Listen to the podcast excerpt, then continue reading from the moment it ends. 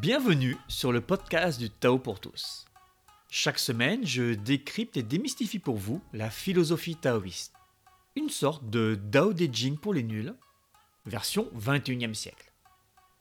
Tout ça pour vous inspirer et vous donner des conseils concrets, que vous soyez pratiquant ou néophyte. Vous écoutez l'épisode 53 de la médecine chinoise à la médecine taoïste. Je suis Serge Gillette et depuis 2012, j'enseigne la pratique taoïste un peu partout en France. Je suis aussi fondateur de TheDaoProject.org, la seule plateforme dédiée à l'apprentissage pratique et moderne du taoïsme.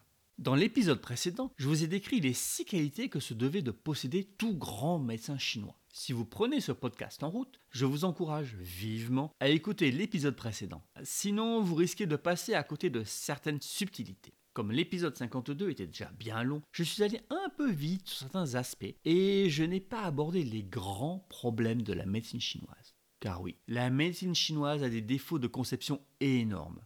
Et sans surprise, ce sont ces problèmes qui rendent une partie des traitements inefficaces. On ne désespère pas, je vais aussi vous donner la solution ultime pour contrer tout ça.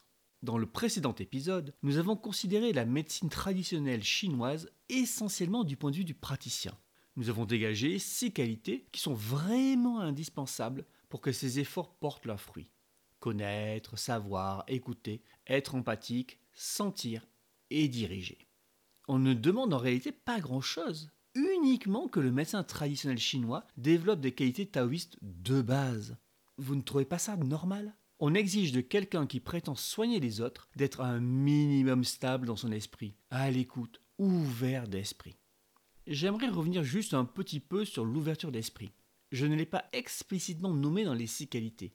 En réalité, elle découle de la capacité d'écoute. Écouter, c'est laisser entrer l'information en soi, ne pas la rejeter directement comme sans valeur ou sans intérêt. C'est pour ça que c'est un atout essentiel de l'étudiant en MTC. Et oui, il doit changer de paradigme, voir l'humain non pas comme un morceau de viande, mais comme un assemblage de fonctions interdépendantes. On lui demande d'expérimenter et de voir ce qui fonctionne pour lui. Il se doit donc d'avoir la capacité de remettre en question ses préjugés. Les préjugés qu'il porte sur l'humain, sur ce qu'il a appris, sur ce qui fonctionne ou pas. Petite anecdote en passant. Un jour, j'explique à mon prof un traitement énergétique que j'avais fait sur un patient. Je lui parle du protocole que j'ai suivi, de mon intuition du moment et surtout des résultats très positifs. Là-dessus, je lui demande ce qu'il en pense. Et il me dit On peut pas faire ça, ça marche pas. Alors j'ouvre des grands yeux et je lui réponds en essayant de me justifier euh, Mais si, hein, ça a marché, euh, il s'est passé ceci, euh, cela, blablabla. Bla, bla. Et là, il me répond tout en continuant de sourire Je sais que ça a marché, mais en théorie, on ne peut pas faire ça. C'est juste toi qui l'as fait fonctionner. Si le thérapeute pense toujours avoir raison, tout savoir, être quelqu'un qui survole la mêlée, s'il se croit le dépositaire d'un savoir véritable, euh, ça part mal, hein Ça dérive dans le dogmatisme, dans l'obscurantisme. On doit se forger sa propre opinion. Euh, quand j'apprenais et que mon prof me disait qu'il y avait des points d'acupuncture qui ne lui plaisaient pas, j'avais beaucoup de mal à comprendre. J'essayais d'argumenter sur les qualités du point, la liste longue comme le bras de ses effets positifs. En fait, ce n'est qu'en pratiquant que j'ai enfin saisi ce dont il parlait. Même si sur le papier, dans les manuels, le point euh, assaut du pilier du ciel est génial, ne cherchez pas ce point, hein, je viens de l'inventer, peut-être que pour vous, il ne fonctionnera pas. Il ne faut donc pas prendre les manuels comme des sortes de livres sacrés. Il ne faut pas oublier que dans un traitement de médecine traditionnelle chinoise, il y a deux facteurs qui changent en permanence les paramètres de l'expérience. Je veux parler des deux humains, le patient et le médecin. Nous ne sommes pas dans une simple expérience de physique où l'on peut contrôler tous les paramètres. Voyez les points d'acupuncture comme un ingrédient à cuisiner. Le bœuf, ou la vache de réforme, devrais-je dire, c'est facile à cuisiner. Pourtant, certaines personnes trouvent cette viande vraiment difficile à cuire correctement et vont osciller entre trop cuite et dure comme une semelle et pas assez cuite. C'est pareil pour les points d'acupuncture. Vous pouvez avoir une affinité avec un point d'acupuncture et savoir bien interagir avec lui, tandis qu'avec d'autres, ça sera plus dur, euh, voire presque impossible. Eh bien, si vous restez crispé sur ce qu'il y a dans les livres, euh, vous n'irez nulle part. Vous allez vous obstiner sur des points qui ne fonctionnent pas pour vous. Ne nous obstinons pas à mal cuisiner du bœuf. Pensons à nos invités qui arrivent pour dîner. Changeons de viande. Frit à l'ail, bouilli ou rôti, pour certains Vietnamiens, le chat est un plat de gourmet. Le médecin traditionnel chinois doit avoir une souplesse d'esprit, que ce soit envers l'utilisation des points ou de tout le reste. J'avais évoqué le silence mental et la capacité empathique. Sans ces deux qualités, vous n'écouterez pas vraiment le patient. Vous ne verrez pas vraiment ce dont il souffre et qui n'est pas nécessairement ce dont il se plaint verbalement. On peut se forcer à écouter, hein, mais le naturel revient toujours au galop. Je devrais dire, les travers reviennent au galop. Ça vous est déjà arrivé que dans un magasin ou avec un professionnel, quel que soit le domaine, hein, on vous pose une question? Oui, hein, certainement. Et est-ce que ça vous est déjà arrivé de vous rendre compte que lorsque vous répondez, on ne vous écoute pas? Sans doute, hein, c'est presque la norme. Comment vous êtes senti quand ce professionnel vous a reposé après la même question? Bah, Pas vraiment écouté, pas considéré. Franchement, des fois, c'est presque insultant. Je suis bien d'accord. Moi, ça me saoule au plus haut point, et pourtant j'ai une certaine dose de lâcher prise. Mais bon sang, j'ai envie de dire, si tu ne veux pas entendre la réponse, ne pose pas la question. Si on mouline à 100 km/h dans son esprit, si on ne peut pas se taire, je parle de réellement se taire, pas juste de fermer la bouche. Par pitié, il faut faire un autre métier. Dans les qualités que je n'ai pas explicitement nommées, il y a l'harmonie. Est-ce que vous iriez confier vos cheveux à une coiffeuse qui affiche une coupe mal réalisée? Est-ce que vous feriez confiance à un coach sportif en surpoids? Est-ce que vous feriez confiance à un médecin qui fume? Quand je parle de médecin, peu importe le type de médecin ou de sa spécialité. Feriez-vous confiance à un médecin qui tousse tout le temps, qui a du mal à respirer, qui est en surpoids parce qu'il se gave de sucreries? Je reformule. Est-ce que vous écouteriez ses conseils? Bah non, visiblement, il n'applique pas ce qu'il dit. Donc en effet, pourquoi est-ce que moi je suivrais des conseils que lui-même ne suit pas? Quand on va voir un professionnel, on a besoin de sentir que non seulement il connaît son métier, mais qu'il applique aussi ce qu'il sait dans sa vie. C'est encore plus évident dans le domaine de la santé. On a vraiment besoin qu'il fasse ce qu'il dit. Et donc ça, c'est l'harmonie le fait d'être en accord entre ce qu'on pense et ce qu'on fait. Oui, c'est l'harmonie. Alors des fois, j'appelle ça l'accord ou la sincérité. Tu es coach, tu dois écouter, réellement écouter. Tu es diététicienne, ton corps doit être en bon état. Tu es pneumologue, tu ne dois pas fumer. Enfin, c'est la base, quoi. Pourquoi tu utilises le terme de sincérité? Parce que si tu annonces que tu vas écouter les patients et que tu ne le fais pas, tu mens. Si je fais ce que j'annonce vouloir faire, je ne mens pas. Je suis donc au contraire sincère. On retombe sur l'écoute quand même. Oui, dans mes exemples, car écouter est au cœur de la promesse du médecin traditionnel chinois. Ça ne veut pas dire qu'il est là pour entendre la liste à rallonge des malheurs de ses patients. Hein. Ça veut dire qu'il doit être présent, voir, écouter, regarder, prendre le plus d'informations sans filtre. C'est au cœur de sa promesse. Et même s'il a le silence mental, il a besoin d'un minimum d'harmonie pour appliquer ça avec son patient. On voit bien que les qualités du médecin traditionnel chinois sont un facteur limitant dans sa pratique. Ah, mais que ce soit clair, hein. on lui demande en réalité juste d'être un humain un peu équilibré, avec un peu de toutes les qualités. On ne lui demande pas d'être un humain accompli. En réalité, tout ce qu'on lui demande est à la portée de n'importe qui. Il suffit de s'entraîner une quinzaine de minutes par jour avec beaucoup de sincérité. Et c'est quoi la sincérité dans l'entraînement? C'est se poser de vraies questions. C'est demander à son prof si on a une qualité plutôt que de fantasmer sur le fait de l'avoir. C'est reformuler les consignes des exercices pour savoir si on a bien compris. Et c'est pour ça que tu demandes toujours à tes élèves de poser leurs questions, de t'écrire? Oui, et en réalité, très peu le font. Tout simplement parce que ça demande un effort, une mise à nu. Ça demande aussi de se poser des questions, de réfléchir à ce qu'on fait, et ne pas juste se laisser porter. Et ça demande une interaction. Tout le monde n'est pas à l'aise avec ça. Ah oui, c'est pour ça que tu fais des séances de questions-réponses en direct. Oui, c'est pour forcer cette réflexion, pour initier ce mode de fonctionnement où on est très prudent vis-à-vis de nos prétendues réalisations, vis-à-vis de notre entraînement, vis-à-vis des principes que l'on croit avoir compris. D'ailleurs, dans le modèle taoïste de l'esprit, la prudence est l'une des huit vertus. Pour les détails, je vous renvoie à la masterclass sobrement intitulée Vices et vertus. Donc voilà, pour être un médecin traditionnel chinois de qualité, il faut juste accepter de travailler sur soi.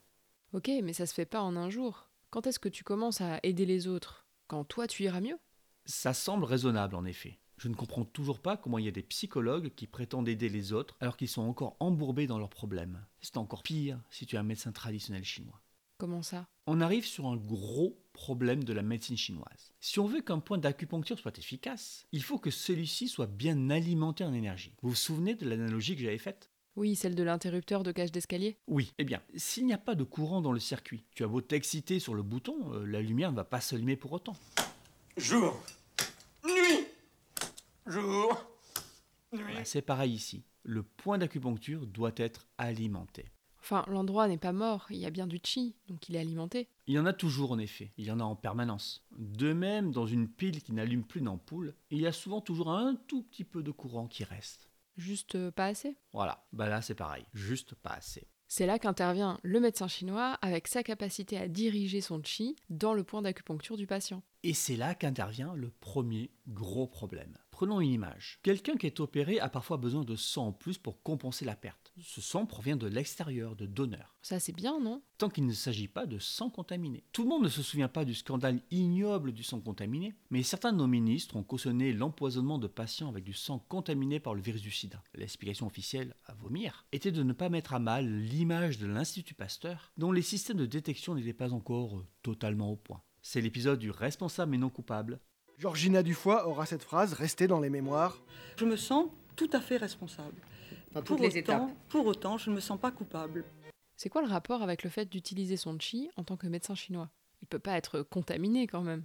Si, d'une certaine manière. Est-ce que ça t'est déjà arrivé de rentrer dans un lieu chez les gens, par exemple, et de sentir une atmosphère vraiment désagréable? Ah oui, parfois, dans des lieux historiques, comme des églises. Absolument, euh, des endroits euh, chargés d'histoire, comme on dit. En fait, c'est le chi de l'endroit qui est chargé. Mais il est chargé de quoi? D'émotions. De celles de tous ceux qui ont souffert dans l'endroit. De ceux qui y vivent, euh, qui s'engueulent au quotidien, qui se détestent, qui ruminent leur aigreur. Ce que tu sens, c'est une espèce d'odeur énergétique laissée par les émotions. Et si tu restes longtemps dans l'endroit, comment vas-tu te sentir? Bah, Pas bien, parfois oppressé ou même euh, voire nauséeuse. Ça m'est déjà arrivé. C'est un peu comme être au bord du périph' à Paris, ou dans toute autre ville hein, bien polluée. L'air contient suffisamment d'oxygène pour que tu puisses respirer, mais il pue. Qui préfère respirer l'air de Paris plutôt que l'air de la montagne ou de la mer? Personne de saint esprit. Attends, t'es en train de nous dire que le chi du cabinet du médecin chinois peut avoir une odeur et que ça peut même nous déranger? Alors non, je vais lire ça, mais euh, ensuite, plus tard. D'abord, je voulais dire que le médecin traditionnel chinois, s'il n'a pas une gestion saine de ses émotions, s'il est aigri, s'il rumine, s'il éprouve de la colère, donne une odeur à son chi. S'il utilise ce chi pour aider ses patients, il les contamine avec des odeurs d'émotions qui ne leur appartiennent pas. Et que se passe-t-il alors? Est-ce que ça serait comme quand tu vas voir quelqu'un de triste et que ça peut te rendre un petit peu triste aussi? Eh oui, et franchement, le patient qui vient te voir, il n'a déjà pas assez de problèmes comme ça, sans qu'en plus tu lui en rajoutes, que tu rajoutes dans son système une information pathologique d'une émotion qui ne lui appartient pas du tout. Déontologiquement, c'est limite quand même, hein. Mais alors, soit le praticien n'utilise pas son chi et son effet est moindre, soit il l'utilise et il contamine en quelque sorte le patient. Il n'y a pas comme un problème?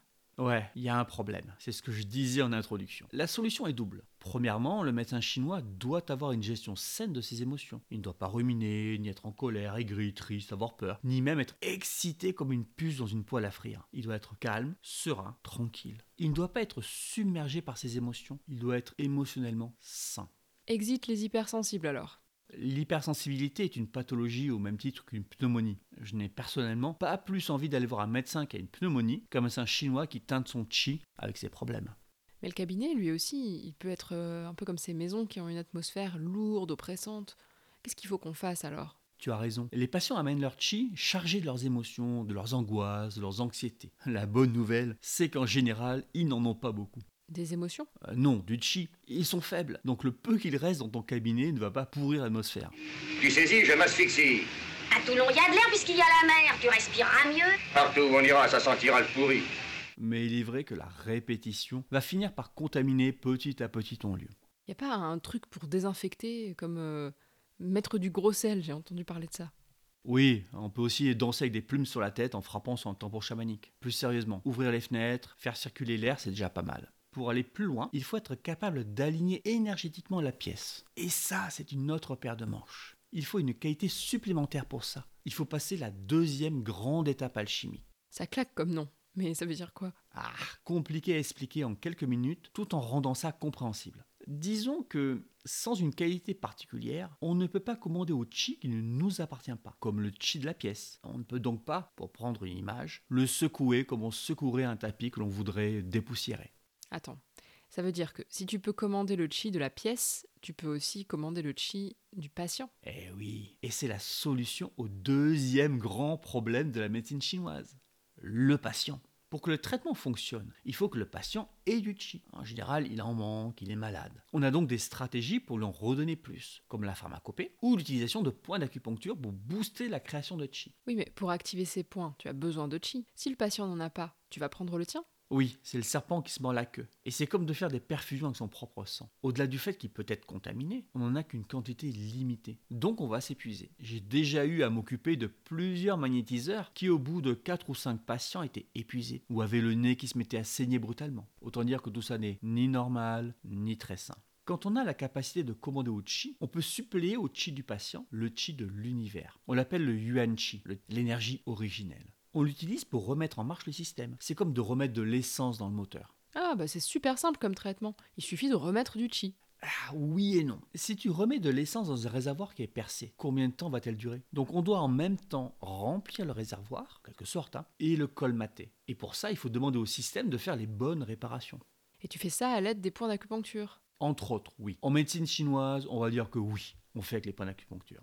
En résumé, les deux gros problèmes de la médecine chinoise sont liés. Le premier est le manque d'énergie du patient qui doit être compensé. Le second est que cette compensation, ce remplissage, ne doit pas être fait avec notre propre chi, ce qui nous épuise et contamine potentiellement le patient. Pour être un grand médecin chinois, il faut avoir cette capacité à commander le yuan chi. Cette capacité s'appelle la grande circulation ou la grande respiration. Je suppose que tu as des exercices pour la développer Oula oui, il y en a énormément. C'est quelque chose de majeur. Et en réalité, même si je ne le dis pas, dès la première leçon d'énergétique ou de travail corporel, je donne les clés de cet apprentissage. Je mets de suite en place les éléments du travail de développement de cette qualité. Après, il y a aussi un cursus spécifique qui s'attache uniquement à te faire obtenir cette capacité. Pour résumer, la médecine chinoise présente deux problèmes, le médecin et le patient. Le médecin doit être le plus au top possible. Et si nécessaire, il doit apporter à son patient le chi qui lui manque. Pour ça, il n'y a qu'une seule solution pérenne à avoir la grande respiration. La grande respiration n'est pas un don, un cadeau du ciel, un truc génétique qui passe uniquement de grand-mère en petite fille dont le prénom doit commencer par un P. Et je m'appelle Paige. Un autre P comme par hasard. C'est quelque chose qui s'obtient simplement par un travail sérieux sur soi. Et en parlant d'exercice, tu nous avais promis quelque chose, non? Dans l'épisode 51, faites-vous partie des 1%, je vous avais donné un exercice où je vous demandais d'observer les autres. Je vais vous proposer d'aller un petit peu plus loin. Chaque fois que chez quelqu'un, vous remarquez un comportement qui vous énerve, une tare, un vice, un problème, demandez-vous sincèrement deux choses. La première, est-ce que moi aussi, à ma manière, je n'aurais pas un petit peu le même problème? La seconde, qu'est-ce que je fais concrètement pour diminuer chez moi ce problème ou ce vice de fonctionnement? N'hésitez pas à noter ce que vous observez dans un carnet personnel. Relisez-le dans quelques temps. Ça vous aidera si vous avez des soucis de clarté. Vous pourrez ainsi vous rendre compte si vous modifiez ou pas vos souvenirs pour les faire correspondre à ce que vous désirez, à vos fantasmes. Comme tout exercice, son succès dépend de la sincérité avec laquelle vous le faites. Je sais que c'est évident, mais je me dois de le préciser. Vous pouvez bien sûr venir en discuter sur le groupe Facebook Taoïsme Pratique. Je ne mords pas, et c'est le but de ce groupe de discussion. J'espère que cet épisode vous a plu. Si c'est le cas, partagez-le, notez-le 5 étoiles sur votre plateforme de podcast favorite. Et si, par le plus grand des hasards, vous avez décidé de prendre en main votre évolution, que ce soit pour devenir un grand médecin chinois ou juste un humain de meilleure qualité, et si mon approche vous parle, je sais, ça fait beaucoup de si, et comme on dit chez nous, si ma tante avait des roulettes, on en ferait une charrette. Si donc tout ceci vous intéresse concrètement, vous pouvez retrouver tous les enseignements sur thedaoproject.org avec des cursus progressifs, clairs, détaillés, qui sont conçus pour vous tirer vers le haut, et ce, quel que soit votre niveau.